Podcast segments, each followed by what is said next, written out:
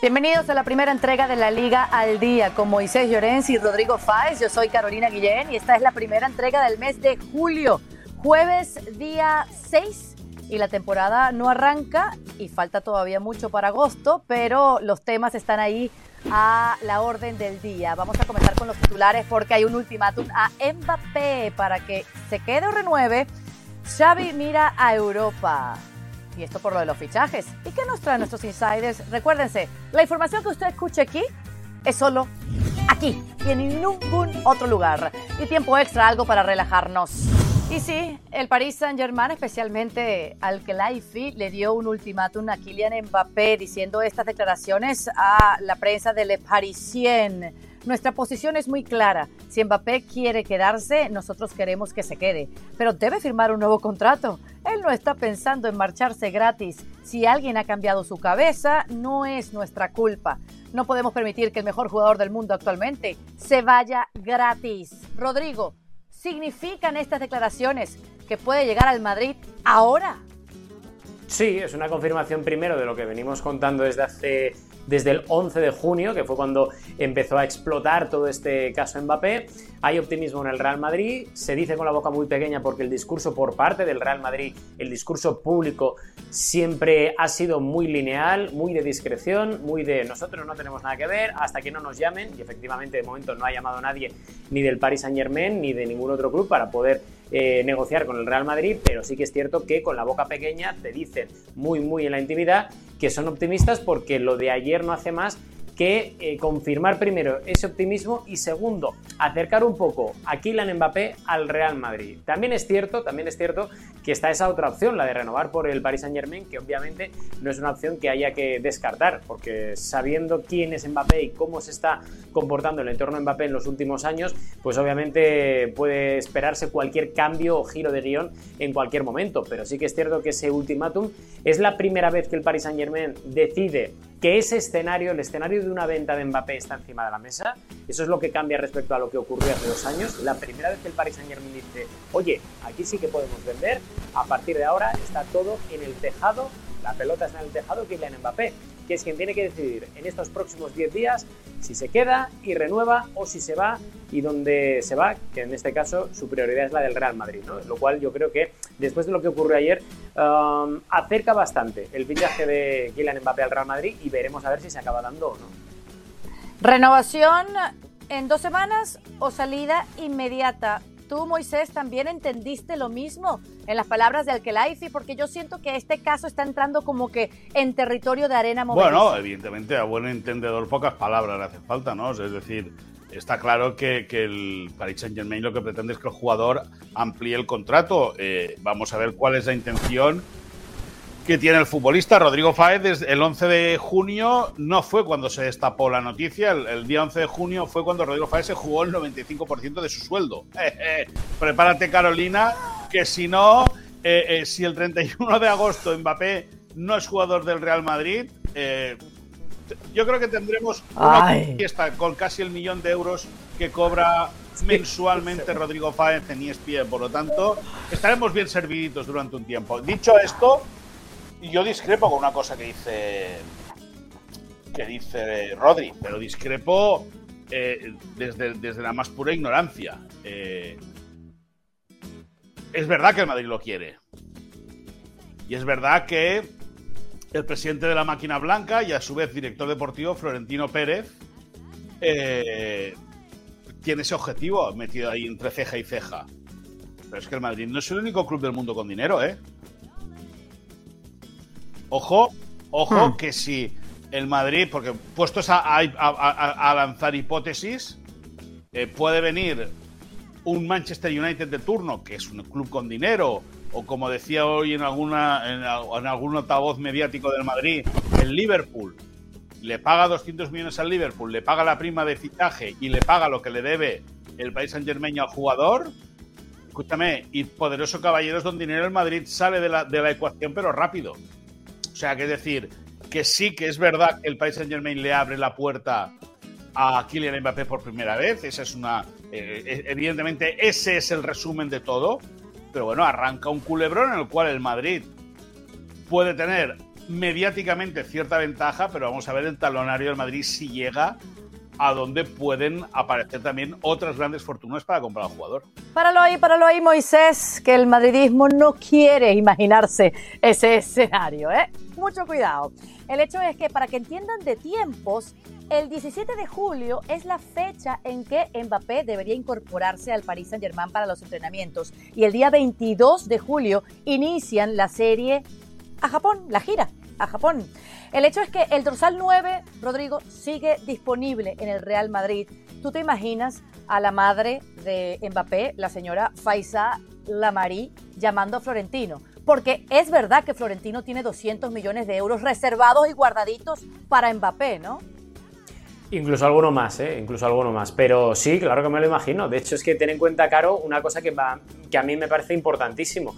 Después de todo lo que pasó el año pasado, con Kylian Mbappé dando vueltas al Real Madrid, y por qué no decirlo, jugando con el Real Madrid, al final eh, han hecho las paces y han estado en contacto permanente durante toda la última temporada Faisal Amari, el resto del entorno del eh, jugador francés y el propio Real Madrid Florentino Pérez, por lo cual es algo que yo, y esto ya es una opinión, no información, yo lo que me, lo que me imagino es que todo esto que está haciendo Kylian Mbappé, lo que ha hecho el Paris Saint Germain, lo que obviamente puede hacer el Real Madrid, es algo que saben en el Real Madrid porque hay contacto, hay contacto con el entorno de Mbappé, por lo cual Ahora, insisto, cuando antes decíamos que la pelota está en el tejado de Kylian Mbappé, nos referíamos sobre todo al hecho de que cuando decida Kylian Mbappé es cuando tiene que cuando tiene que ponerse de acuerdo y cuando tiene que llamar al Paris Saint Germain para, para decirle, oye, voy a renovar, sentémonos me quiero ir, siéntate con el Real Madrid. Es lo que tiene que hacer Faisal Amari, lo que tiene que hacer Kylian Mbappé y sobre todo lo que tienen que hacer las tres partes para evitar que esto sea un culebrón que lleve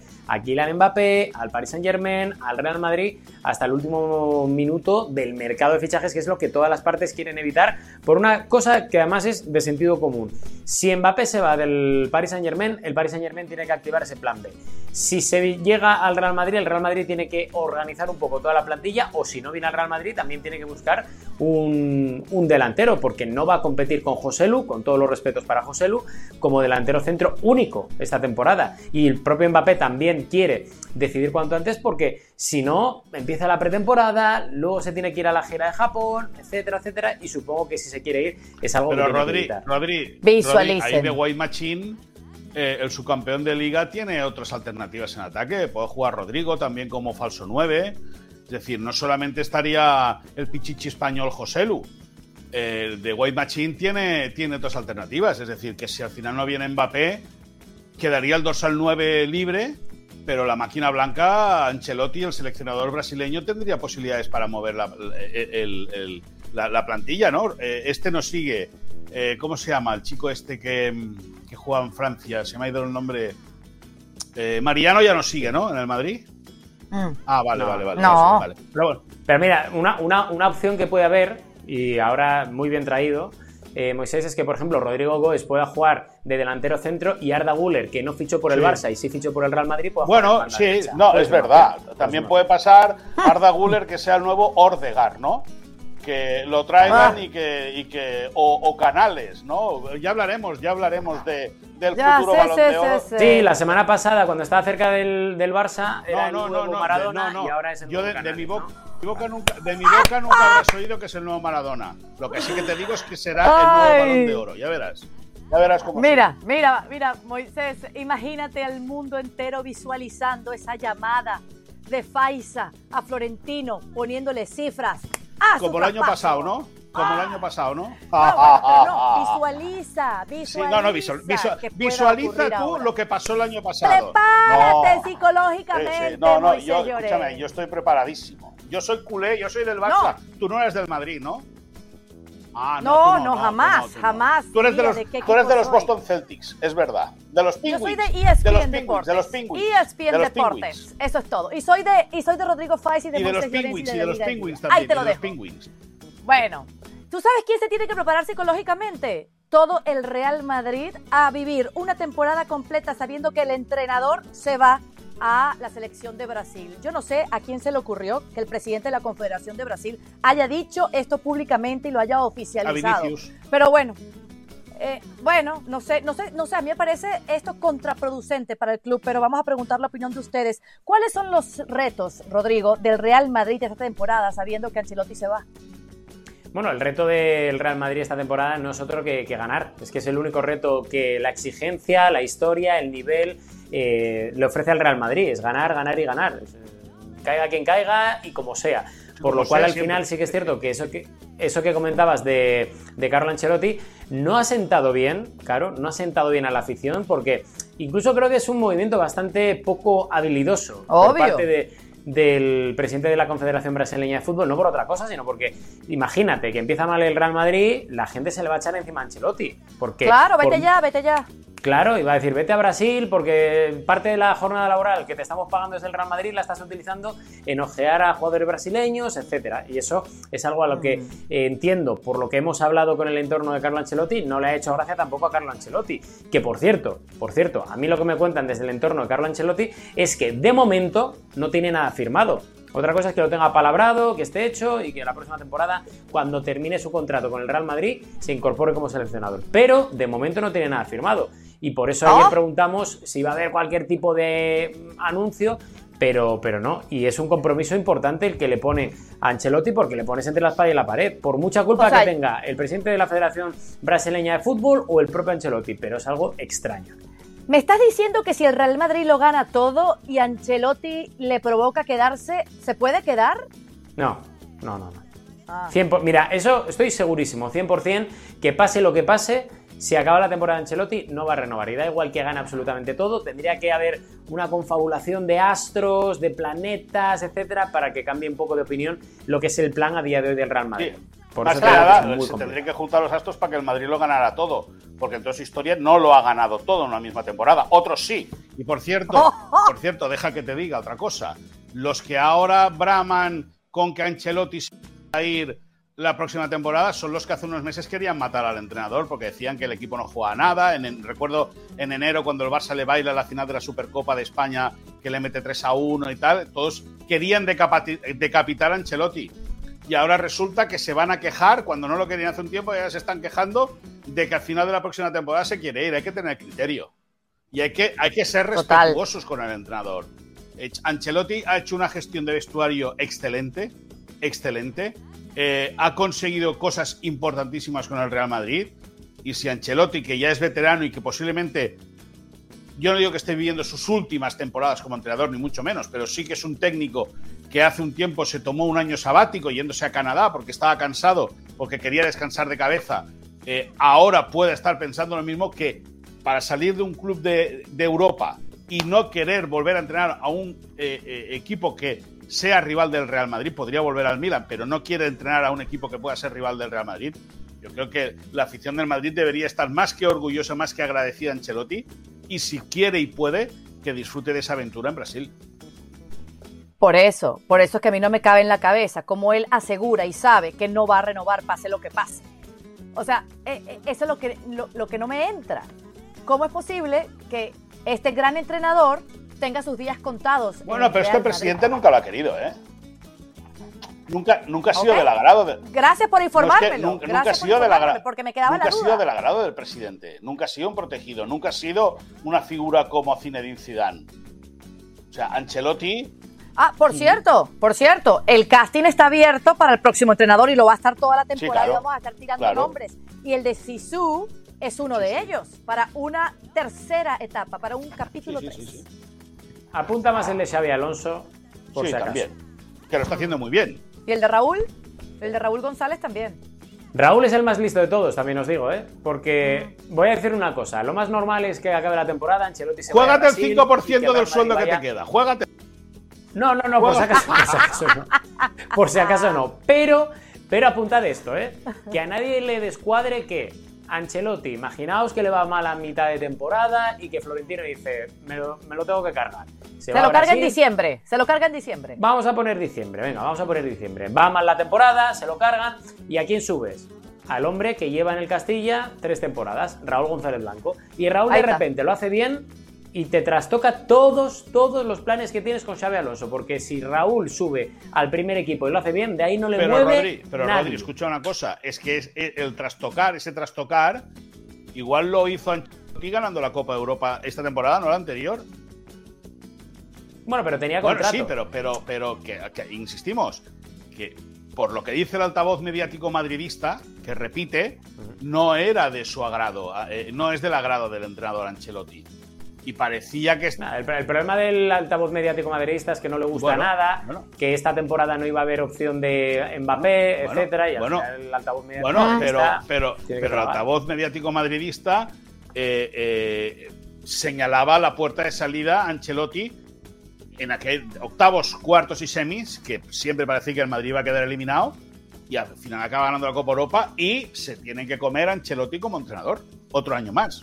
Bueno, déjame apretar el botón ¡ping! del altavoz mediático barcelonista. Azulgrana. Por favor, porque es que se vienen más refuerzos, más refuerzos para la plantilla de Xavi Hernández porque el mismísimo técnico habló sobre esto. A la plantilla le faltan algunas piezas, debemos reforzarnos más y estamos haciendo un buen trabajo con el área deportiva. Estamos en una situación complicada y no podemos traer quizás lo que nos proponíamos por el fair play financiero, pero van a venir más cosas. No puedo avanzar nombres, pero se está trabajando para que el equipo sea más competitivo. A ver, Moisés, eh, ya ficharon a Gundogan. Eh, Íñigo Martínez es el nuevo fichaje Blaugrana, eh, ya lo presume en sus redes sociales, ya entrenó como nuevo jugador, el, central firmó por dos temporadas, el Vasco.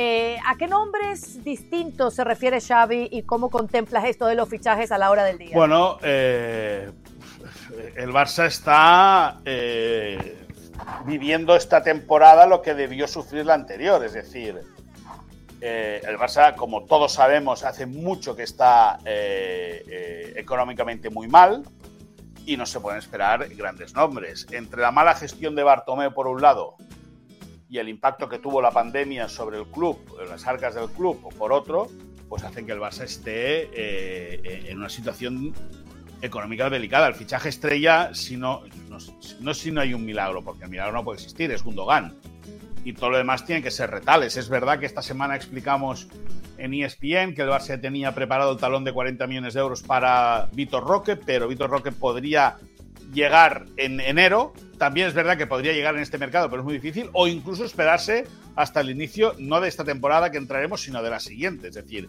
imagínate cómo está el, el margen en el fair play financiero. Y luego el Barça busca un pivote defensivo, del cual ya hablaremos, y está la figura de un lateral derecho, que ahí eh, Fresneda, el Iván Fresneda, el eh, futbolista del Valladolid, canterano del Real Madrid, que lo echó el Madrid siendo cadete y que ahora ha hecho una muy buena temporada en el, Real Valladolid, pues es una de las opciones que baraja el Barça. Xavi habla de reforzarse el equipo. Yo creo que el Barça tiene ya un equipo hecho, tiene una idea de juego muy clara. El bloque lo, lo, lo, solidificó el curso pasado eh, Xavi Hernández, pero yo no esperaría, no esperaría grandes cosas. El pivote defensivo y un lateral más Gundogan e Íñigo Martínez. Y si luego hay ventas y hay salidas, que de eso también hay que hablar algo entendido, entonces el Barça sí que se podría reforzar. Pero que la gente no espere muchas cosas. Ahí está. ¿Alguien está esperando más del Barcelona, Rodri, que otros nombres? el tema de Íñigo Martínez, que siempre ha estado en el radar, hace seis años casi llega, lo pidió Valverde y presiones en el vestuario impidieron la llegada del Vasco. Yo creo que, eh, a juzgar por las informaciones que leo diariamente de, de Moy en Barcelona, ah, creo que, estoy en esa línea. No me espero grandes fichajes ni grandes nombres de, a nivel del Fútbol Club Barcelona, porque es que creo que primero hay una cosa que hay que tener en cuenta. Lo único que para mí necesita este equipo son retoques. Porque es que da la sensación de que el Barcelona viene como el Real Madrid, de no haber ganado eh, la Liga o no haber ganado un título europeo. O sea, el Barcelona es el campeón, es el actual campeón. Creo que sí será... ¿Perdón? Excuse me, no, una, una expresión. Excuse ah, me, es el campeón de la liga. Excuse Claro, sí, sí, por, por, eso te digo. Entonces, al final, creo que lo que necesita son retoques, porque hay una salida que para mí me parece imprescindible y que además va a ser muy complicada de subsanar, que no es otra que la de Sergio Busquets en el pivote, porque no estamos hablando de un grandísimo jugador, sino que para mí estamos hablando del mejor pivote por delante de la defensa de la historia del Barça y seguramente del, del fútbol español. y eso es muy complicado. Cuando no tienes margen de maniobra a nivel salarial o a nivel de presupuesto para fichar a alguno gordo, pues es un problema muy, muy importante que pueda tener. Pero luego Íñigo Martínez yo creo que viene a completar la zaga. Iván Fresneda es una apuesta para mí de presente, pero sobre todo de futuro, a quien a día de hoy no le puedes exigir ser un lateral derecho top a nivel mundial, pero que seguramente lo sea en dos años y al final es cuestión de, ir mm, acoplando ciertas cositas poco a poco. Gundogan a mí me parece un fichajazo.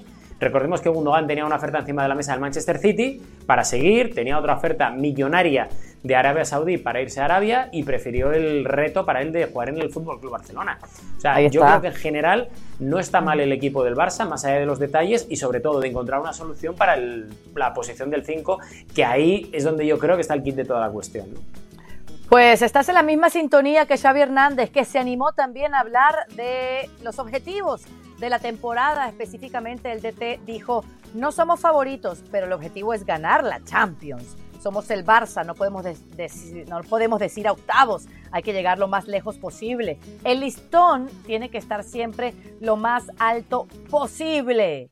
Muy, ¿para qué está este Barcelona? ¿Pueden aspirar a ganar la Champions? No, yo no creo ni que esté para aspirar para ganar la Champions, ni mucho menos ni mucho menos. Es decir, es un equipo que en España puede competir bien y va a competir muy bien si, si el equipo sigue con la ambición del año pasado.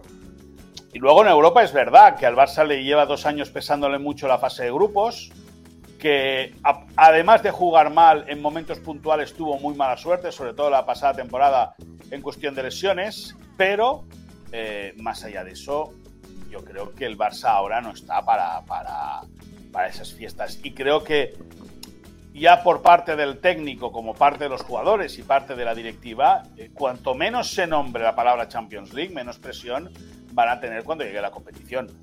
Porque todo el mundo está, todo el mundo te está esperando desde la azotea con el Kalashnikov esperando que te equivoques para tirarte con bala.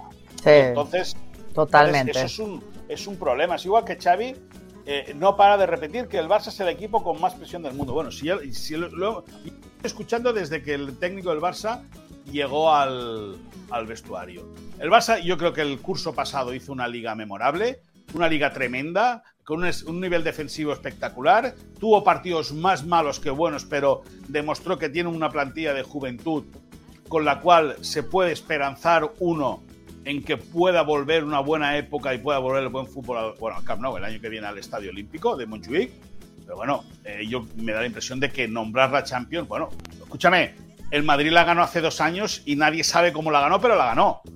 Pero es verdad que el Madrid en aquel entonces venía de una resaca de haber ganado tres seguidas, un parón de una y luego volvió a ganar, ¿no? El Barça no está en esa dinámica. El Barça está en una dinámica de crecimiento y las derrotas en Champions las tiene que utilizar para crecer como colectivo.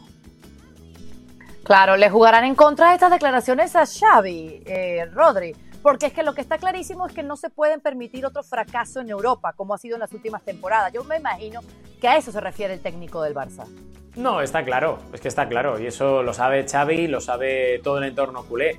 Más que nada porque yo entiendo que este año para mí tuvo mala suerte también Xavi Hernández con esa plaga de lesiones que tuvo en, la fase de grupos, pero pero, pero no acabo de entender eso, que, que, no se le autoexija más, ¿no? O que no se autoexija más a este plantel el propio, el propio Xavi Hernández. Yo sé que es una plantilla joven, en ciertos puestos clave, porque al final es eso, tú a Gaby, a Pedri no le puedes poner el peso de la historia del Barça en los hombros, pero, pero creo que eso tiene que salir incluso de la propia plantilla, ¿no? Decir, oye, somos el Barça. El Barça igual no tiene la exigencia del Real Madrid de ganar todos los años la Champions, pero igual sí que tiene la exigencia, que para mí también me parece muy complicada, de ganar y jugando bien. Y estos jugadores, si de verdad quieren ser ganadores, y no me refiero a Gaby a Pedri, me refiero a todo el plantel en general, son los que tienen que dar ese pasito hacia adelante para decir, oye, vamos a volver a tener esa mentalidad ganadora. Que da la sensación que porque no ganas tantas Champions, como por ejemplo el Madrid, el Barça no tiene mentalidad ganadora. Y el Barça, antes de ayer, tenía una mentalidad ganadora que se comía al Real Madrid en la liga. Y no vamos a echar la vista hacia atrás a la etapa de Mourinho, pero incluso después, el Barça cogía, llegaba y de repente al Bernabéu te ganaba 0-2 o 0-4 lo que ganaba por esa mentalidad ganadora que sí que tenía. Y eso es lo que creo que tiene que recuperar el Barça. Y ahí el principal causante de esa recuperación tiene que ser Xavi Hernández, porque fue quien lideró como jugador, como capitán, como centrocampista, como referente y como faro aquel Barça con esa mentalidad ganadora. Y si alguien sabe de mentalidad ganadora es Xavi Hernández. Y yo creo que eso lo va a hacer, creo que lo va a hacer, creo que lo está moldeando y es lo que tiene que, intentar hacer para, insisto, recuperar al Barça para la causa y para que tenga esa regularidad y esa competitividad cada año de optar absolutamente Pero Rodri, por eso, por eso hablo, yo, de que cuando estas derrotas se tienen que utilizar para darle positividad a tiene un equipo muy joven, es decir, al Barça ahora no se le puede exigir, o sea, el aficionado, todos los aficionados quieren que gane el Barça. Y el Barça, como club y como institución, eh, eh, está obligado a ganar la Copa Europa, pero no, no tiene ahora un cuajo de equipo para ganar la Copa Europa. De aquí un par de temporadas, si Dios quiere, si el Barça eh, sigue solidificando piezas y la condición económica mejora y pueda invertir para comprar diferenciar a lo que ya tienes ahora, entonces el Barça ya empezará a estar obligado realmente a ganar la Copa Europa. Pero a día de hoy lo que tiene que hacer es crecer, aprender disfrutar del momento sabiendo que tienen la responsabilidad de, pelear por un escudo como el del Barça. Estando de acuerdo contigo, lo que yo añado es que hay un riesgo que a mí me parece desde la distancia, ¿eh? que es muy fácil hablar desde la distancia, pero, pero hay un riesgo en esa falta de autoexigencia, porque todos estamos de acuerdo en que el Barça ahora mismo no está para ganar una Champions, o, por lo menos para meterse en una final y podérsela eh, competir al City o a un Real Madrid si ficha Mbappé, etc. Pero eso, conociendo a los jugadores, es algo que tiene que trabajar Xavi porque si precisamente son tan jóvenes y les quitamos la presión de encima, va a llegar un momento en el que ellos estén en una zona de confort en la que digan, no, no, es que somos jóvenes, es que tengo 22, 23, 24 años. Y ahí es donde digo yo que creo que tienen que trabajar muy bien esa mentalidad o esa vuelta a la mentalidad ganadora. que da igual que tengas 17, 18, pero tienes que ir a ganar a por todas para recoger los frutos dentro de dos años. Y con base en eso que está diciendo Rodrigo, yo me pregunto si este equipo esta temporada se llega a quedar en octavos de final de la Champions, entonces Xavi está seguro en su puesto. Eh, no, bueno, ¿no caerían encima de él? ¿No lo destituirían? ¿Cuál sería bueno, el escenario? Bueno, depende mucho de cómo, cómo funcione el equipo y cómo sea la eliminación si el Barça va séptimo en la liga y se mete llorando en la fase de grupos de la Champions y en octavos te baila el que sea, pues evidentemente. A ver, a Xavi cada vez se le va a exigir más. Es decir, eh, eh, Xavi, a, Xavi le, han invertido en jugadores muchísimos millones de euros, ¿eh? Es que, por eso. Es que, por ejemplo, a. Tan tranquilos no van a estar para maniobrar. Es que, por ejemplo, por ejemplo a Kuman, que se le mató, se le chafó y se le humilló mediáticamente, es que eh, eh, Kuman jugó un partido de Champions contra el Bayern de Múnich en el Camp Nou con Ilias Akomach, Abde y Luke de Jong de delantero centro. ¿eh? Será el tridente atacante del Barça, ¿eh? Ojo, y aquí se ha apostado, se ha metido mucha pasta en jugadores que ahora te quieres quitar de encima, porque dices que no valen.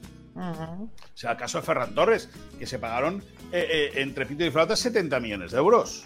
55 más variables. Es decir, que, que sí, que Xavi aterrizó de Qatar aquí, que Xavi el año pasado... Eh, Xavi ha conseguido los dos años el objetivo que se había marcado. Porque llega a mitad de temporada y mete al Barça en Champions, que era el objetivo, se vuelve a caer cuando arranca el curso pasado en la máxima competición europea, pero también es verdad que gana la liga habrá un momento que se le tendrá que empezar a exigir. Yo creo que Xavi por eso hace bien decir que, el Barça no es favorito para ganar la Champions, porque sabe cuál es el papel y conoce muy bien el entorno del Barça. El entorno del Barça es de señalar rápido. Por lo tanto, en la Liga va a tener la obligación, en la Copa y en la Supercopa va a tener la obligación, y en Europa, pues, a seguir creciendo. Con, con el deseo, lógicamente, de ganar la competición, pero que es muy difícil y nosotros a seguir avanzando. Pasamos a los insiders y me animo a preguntarte a ti primero, Moisés, de quién finalmente entonces va a ser el sustituto de Busquets en el 11. Pues, pues mira, eh, eh, con Deco, el, director eh, el director deportivo del Barça, diciéndole que se quite de la cabeza a Xavi Zubimendi por precio, una. Con Kimmich, que parece que fue todo más un cuento que otra cosa y vista la poca capacidad o el poco margen económico que tiene el Barça, no vamos a descubrir nada, simplemente vamos a decir que Oriol Romeo es la apuesta de Xavi, que Deco, el eh, director deportivo, y Mateo Alemán, el, responsable de fútbol, ven más la opción de Nico, porque creen que es un jugador de la cantera, que puede jugar de pivote, que puede incluso participar de interior, que sería coste cero. Por Oriol Romeo se tendría que negociar con el Girona, con el consecuente enfado que podrían agarrar en Girona, porque es el ancla del equipo gerundense Oriol Romeo, por cierto, canterano del Barça. Y eh, eh, entre, entre, esos nombres eh, tiene que, que, que aparecer lo que será el, el, pivote defensivo. Por Amrabat, el Barça hace muchísimos, muchísimas semanas, yo te diría que meses, que meses, que no hablan con el, fútbol, por el, con, con el entorno del futbolista marroquí. Y eh, eh, yo creo que la cosa se va moldeando. Uriol Romeo, la apuesta de Xavi. Nico González, la de eh, Mateo Alemán y Deco. Veremos quién gana la partida. Ah, así como veremos más, discúlpenme que yo insista, pero Rodrigo la semana pasada me dijo que esta era semana clave. Ya tuvimos las declaraciones del Kelaifi que muchos interpretamos como que le está dejando la puerta abierta a Mbappé. Hábleme más detalles de lo que avecinas sería la llegada o no del francés al Madrid. Anunciamos que iba a ser semana clave y ahí está lo que pasó ayer en París y a partir de ahora se abre un abanico, más allá del ultimátum que ya comentamos, esos dos o esas dos semanas que ha puesto Alquelaife encima de la mesa, hay mucha duda, mucha duda en el entorno tanto del Real Madrid como de Mbappé como del Paris Saint-Germain de si se cierra esa posible llegada de Kylian Mbappé al Real Madrid, ¿cuánto podría llegar a pagar el Real Madrid? El Real Madrid no estipula que vaya a ser una operación que suba de los 300, 400 millones de euros, porque el Real Madrid no tiene tanto dinero y obviamente no van a invertir en tanto por cualquier jugador. Pero, pero sí que es cierto que sí que es cierto que entre 200 y 250 millones de euros podría ser un precio que el Real Madrid vería aceptable para conseguir ese traspaso y ponerse de acuerdo con el Paris Saint Germain, porque interpretando que le queda un año, que dentro de una temporada podría venir gratis, y cuando digo gratis lo entrecomillo porque eh, si acaba contrato pues tendría que cobrar una comisión millonaria Kylian Mbappé en, por libertad, por llegar de libertad, pero calculemos que entre 200 y 250 es lo que se estipula, se estipula desde el entorno del Real Madrid que puede llegar a costar una operación y por lo que se ha comentado también en varios medios de comunicación.